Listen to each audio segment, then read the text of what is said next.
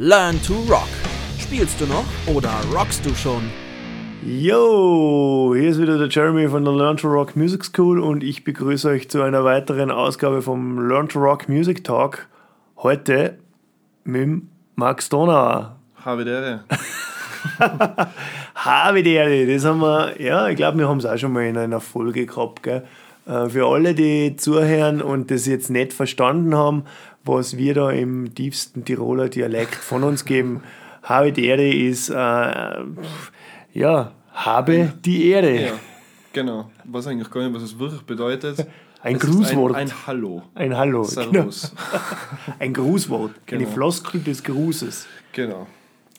Ja, Max, stell dir mal ganz kurz vor. Ich bin der Max Donau, bin da in der Learn to Rock Schule äh, Gitarrencoach und kenne seitdem den Jeremy auch und ähm, bin, ja, seit zwei Jahren bin ich jetzt da bei dir in Kuhstein beim Unterrichten und tue nebenbei in äh, viele verschiedene musikalische Projekte mich äh, engagieren. Zum Beispiel bin ich in der Rebel Music Crew ähm, an der Gitarre. Da haben wir uns, glaube ich, das erste Mal kennengelernt Ja, wo ja. du einmal Technik beim Gig von uns gemacht hast. Ich mache ein paar andere Geschichten noch.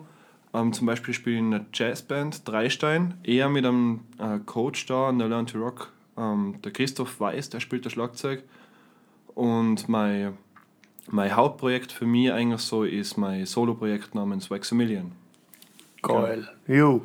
Ähm, du hast jetzt schon gesagt, Rebel Music, das ist im Endeffekt ja, sage ich mal, eins der absoluten Aushängeschilder in Sachen Mundart Reggae in, in Österreich. Und äh, Kann man so sagen, schätze ich. Ja. da, da bist du auch schon seit ein paar Jahren beschäftigt, oder?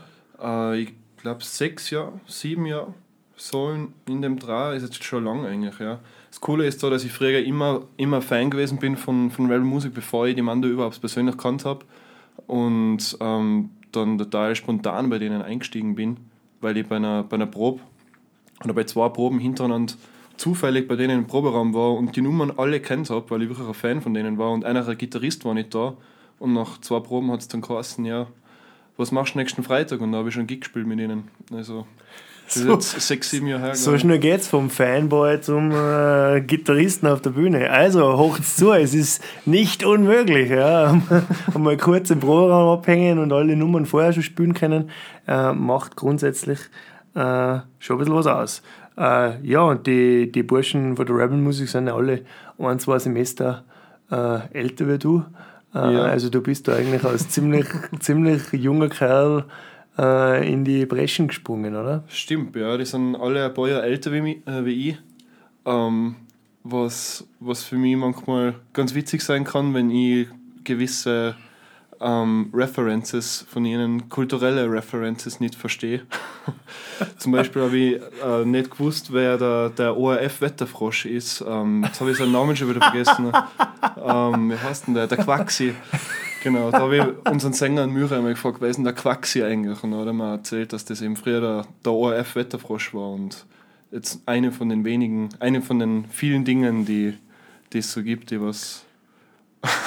Also für unsere jungen Zuhörer, gell, ähm, der to Rock Music Talk ist schon eine massive ähm, kulturelle Erziehungsmaßnahme äh, und eine massive pädagogische Bereicherung für alle. Also von dem her, äh, hört, hört, was so der Quaxi von sich geben kann. Ja, ähm, ja geile Sache.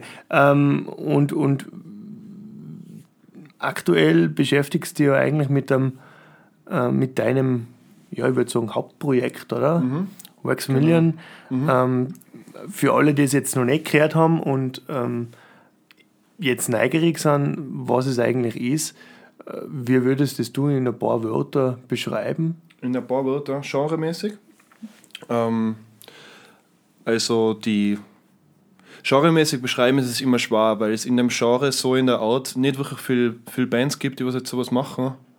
Ähm, wenn mich wer fragt, was ich mache, dann sage ich meistens, ich mache Progressive Guitar Noodling with Hip-Hop Beats. So. Das beschreibt es relativ gut. Das beschreibt es echt gut. Geil. Mega Genre. Ich bin ja eigentlich überhaupt kein Genre-Fan in dem Sinn, dass ich, Nein, dass ich das nicht. irgendwie unterteilen muss. Aber äh, ich glaube, dass man sich einfach ein bisschen was vorstellen kann, äh, ist es aber nicht so, nicht so, nicht so schlecht. Genau, für, für das ist ein Genre eigentlich da. Ein Genre soll eigentlich dem Zuhörer nur helfen, dass er sieht, ähm, wo kann ich das einteilen, bin ich vielleicht Fan von dem oder bin ich das nicht.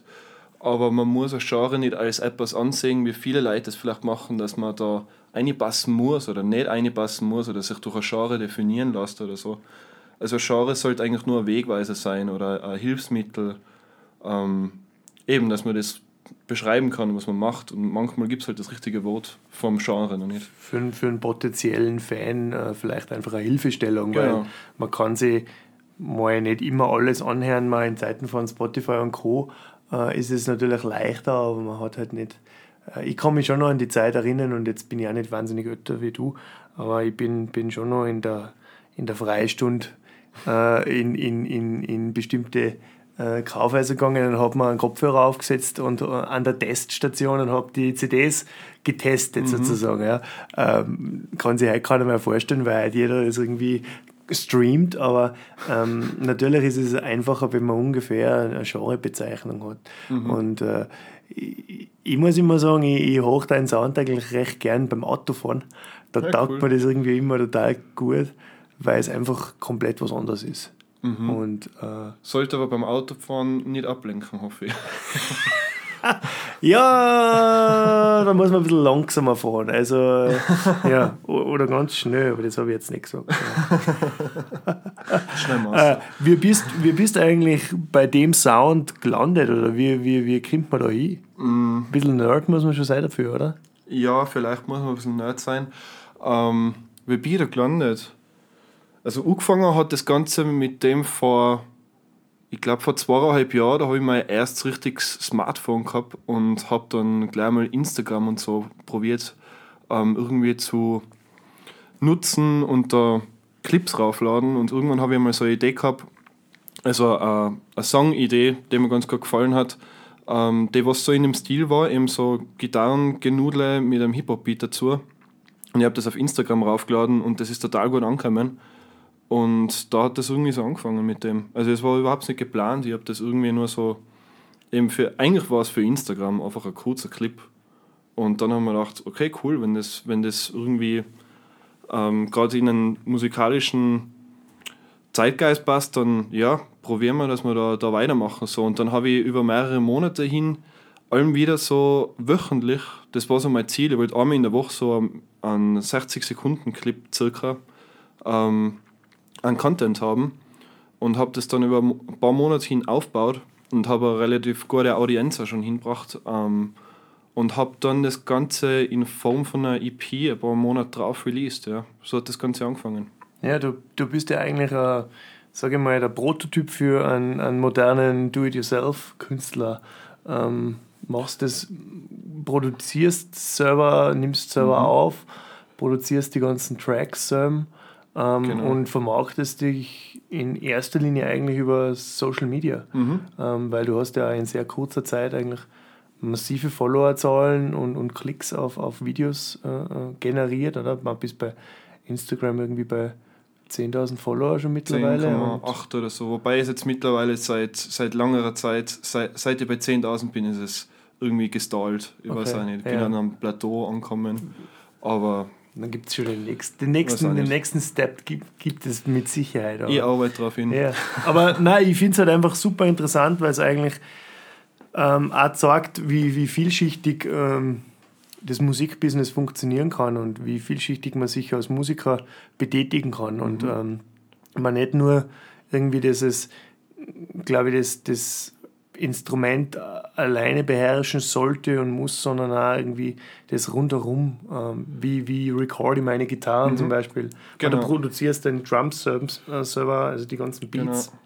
Eben. Und das, glaube ich, braucht man schon ein sehr äh, umfangreiches Verständnis von Musik im allgemeinen Sinne, oder?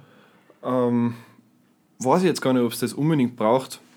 Es ist sicher hilfreich. Also ich habe Jazzgitarre studiert vor ein paar Jahren und habe mein Wissen über Theorie und über gewisse Sachen, die was ich halt vorher noch nicht gewusst habe, aber das Hauptwerkzeug, was man für nerdigen Sound braucht, finde ich, ist einfach das, dass man es gern hocht und ein gewisses Interesse dafür hat und sonst springt ja die Theorie und so dahinter gar nichts. Macht das Sinn?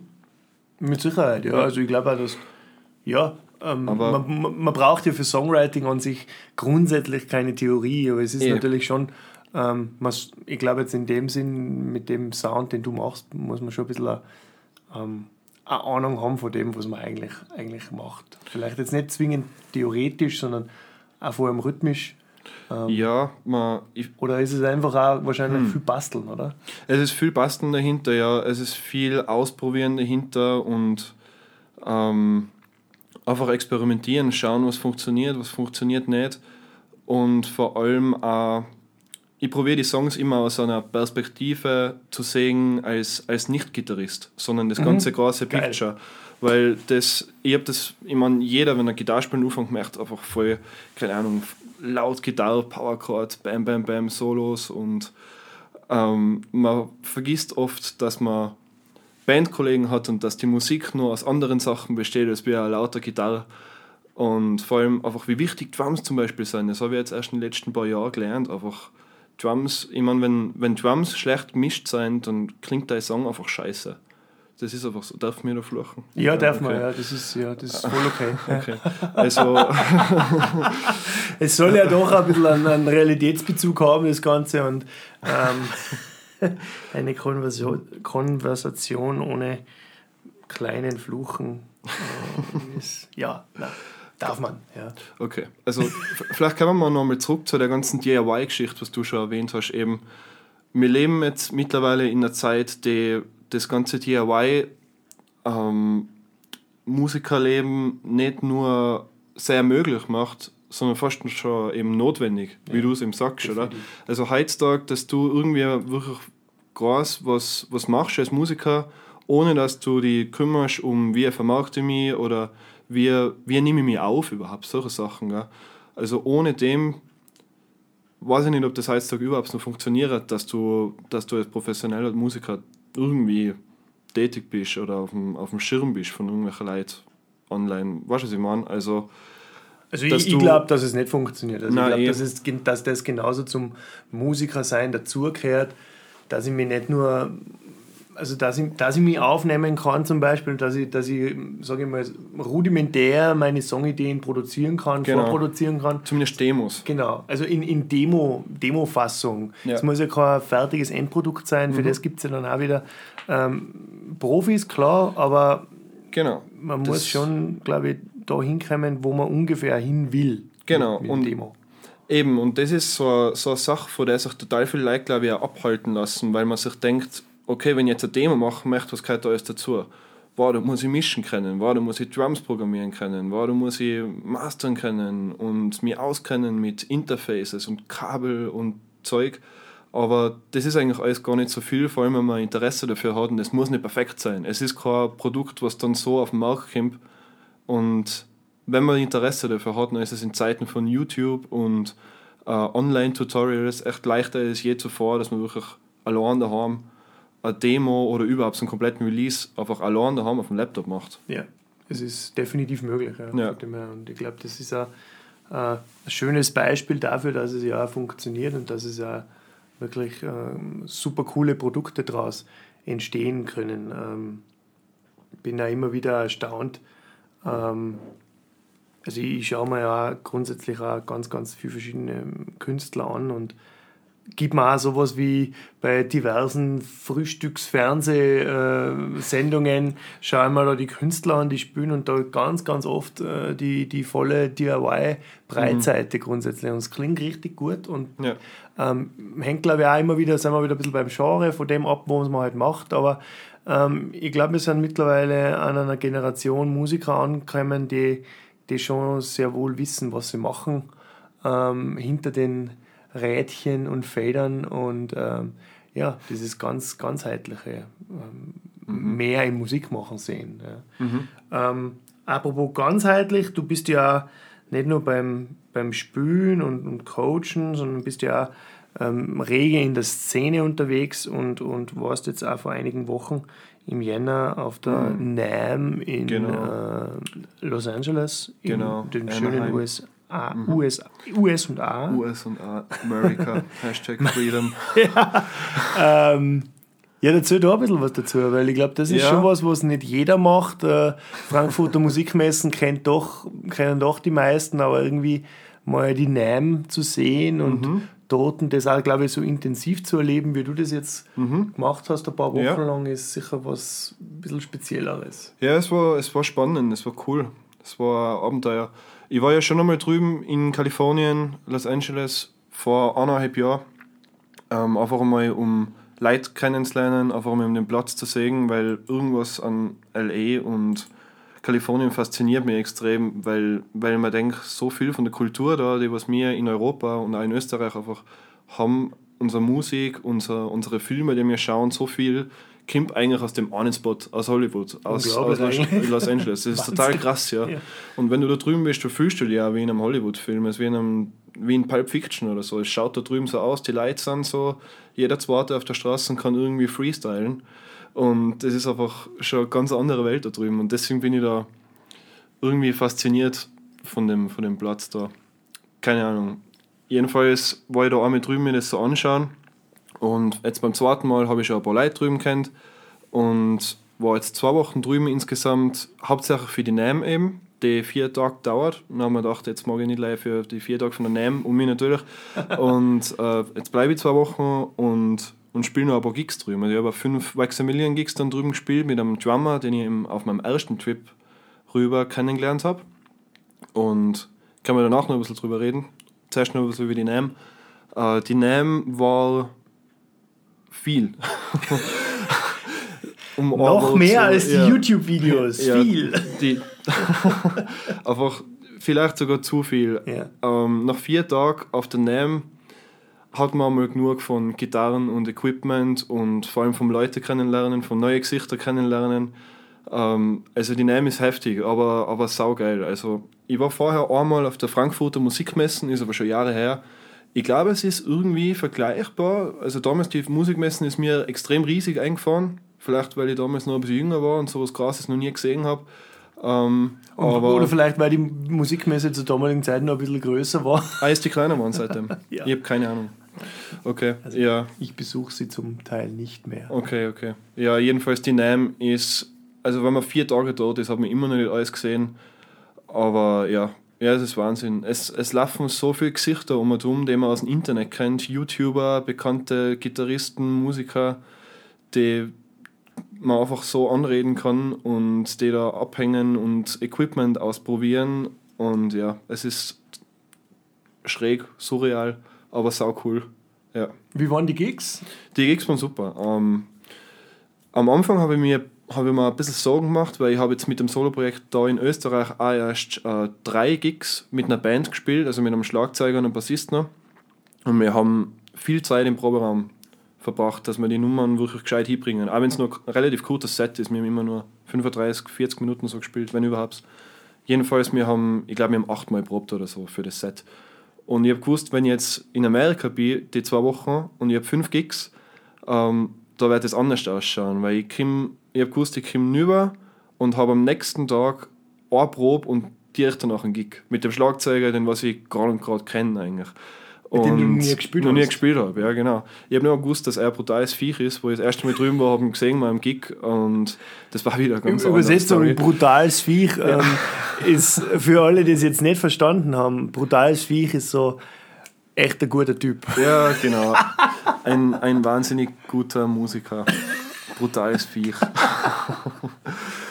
ähm, genau. Und ja, der, der Typ hat sich das ganze Zeug über die letzten paar Monate ähm, reinzogen und ähm, komplett alles in Noten ausgeschrieben. Wir haben dann einmal probt bei ihm zu, zu Hause und wir haben jede Nummer noch einmal gespielt, bis auf zwei Nummern, die haben wir zweimal gespielt, aber nur weil ich sie nicht gescheit gespielt habe. Er hat alles eins zu eins so gespielt wie auf der Scheibe. Also das war wirklich krass. Ja, genau. Das äh, spricht aber, man spricht unglaublich für ihn, aber es spricht auch für die, dass du grundsätzlich Drums programmiert hast, die auch ein, Hm. äh, richtiger Drummer spielen kann, oder? Ja, mehr oder weniger. Also das Ding ist ja das, ich bin, ich, ich bin in die Passiert meisten... ja. eh, eh. Nein, ich habe ja in die meisten Parts von meinen Songs wirkliche Hip-Hop-Drums, also so 808, Hi-Hat, so schnelle. Ja. Und genau, was man eigentlich nicht wirklich nachspielt, es ist mehr um das gegangen, dass er es wirklich so übertragen kann, dass es ein Drummer spielen kann. Und das hat zum größten Teil irgendwie auch Sinn gemacht und so funktioniert, ja. Großartig. Genau, also ja, das war, das war wirklich krass mit dem arme Proben und jede Nummer saugut hingehauen. Ich habe ihm nachher, danach einmal gesagt, er kann ein bisschen freier spielen, weil er hat wirklich eins zu eins so eigentlich so gespielt, wie ich es programmiert habe, was ich mir davor nicht gedacht habe, dass das möglich ist. Weil ich habe es ja nie mit der Intention geschrieben, dass es so vom Schlagzeuger Ja. gespielt wird, Okay. oder? Genau. Ähm, ich habe immer nur mir überlegt, was macht jetzt Sinn irgendwie vom Groove her und so. Ich, hab nie, Ja. ich bin kein Schlagzeuger. Ich habe keine Ahnung. Ich weiß, dass man nicht vier Sachen auf einmal, also vier, vier Gliedmaßen hat ein Schlagzeuger, das weiß ich. Und an das probiere ich mich zu halten. genau. Also Bassdrum, Snare, Hi-Hat und vielleicht noch Becken, aber das war's dann. Ja. Dass man Genau. nicht irgendwie da so, weiß nicht, mit, mit, mit Gaffertape noch einen, einen, einen, einen, Stick am, am Hirn draufkleben muss. Ja, genau, das Äh, Headbangen auf die, auf die Ride oder so. Ma- Möglich ist es vielleicht, aber grundsätzlich, glaube ich, macht das jetzt fast niemand. Ja. Genau. Ja. Jedenfalls haben wir da einmal probt und direkt danach sind wir zum ersten Gig gefahren. Der war zwar kein voller Gig, sondern nur ähm, ein kurzes Set, ein 15-Minuten-Set bei einer Open Mic Session als Feature of the Night nennen die das. Ähm, da war mir quasi so der Hauptakt von dem Abend, wo alle anderen Open Micer nur einen Song spielen dürfen. Und das ist schon super, äh, ein super Erfolg gewesen. Da waren auch einige Leute, die ich bei meinem ersten Trip drüben kennengelernt habe und die da zuschauen waren und mit uns da gefeiert haben. Und ja, das war sau cool. Und danach haben wir noch ein paar andere Gigs gespielt. Da in der Umgebung war alles. Ähm, bei meinem zweiten, nein, beim dritten Gig habe ich zum Beispiel den Dino Casares von Fear Factory kennengelernt, äh, was total krass war. Ähm, ich habe schon gehört, anscheinend an dem Abend, dass er vorbeikommen soll. Und habe zuerst nicht ganz gecheckt. Ich habe ich hab gewusst, Dino Casares, okay, ähm, ich kenne den Namen, aber ich habe kein, kein Gesicht dazu gewusst. Ich muss zugeben, ich war nie der riesen Fear Factory-Fan, aber ich habe ihn kennt von Ja, ja, YouTube-Videos und so. ja, ist ja klar. Und ähm, dann haben wir eine Gig gespielt und zwischen die Songs, wo ich gerade beim Reden war, was mich eh immer extrem nervös macht bei den Gigs, vor allem nachher nur auf Englisch, ähm, sagt auf einmal da jemand in der Crowd, fragt so, if uh, uh, Nico, is, is Nico also from Austria? Nico ist mein Schlagzeuger gewesen. Ähm, und nachher schaue ich da rüber zu der Person, da war das Da der er. fucking Dino Casares. Ja, und dann habe ich mal ein, zwei Sekunden gebraucht, um wieder in, in die Fassung zu kommen und ja, um ihm zu antworten. Das war, das war ganz Auf witzig, die ihm mal zu Cholerisch ein bisschen geflucht und so. Ja, genau. Ja. Oh, scheiße. genau.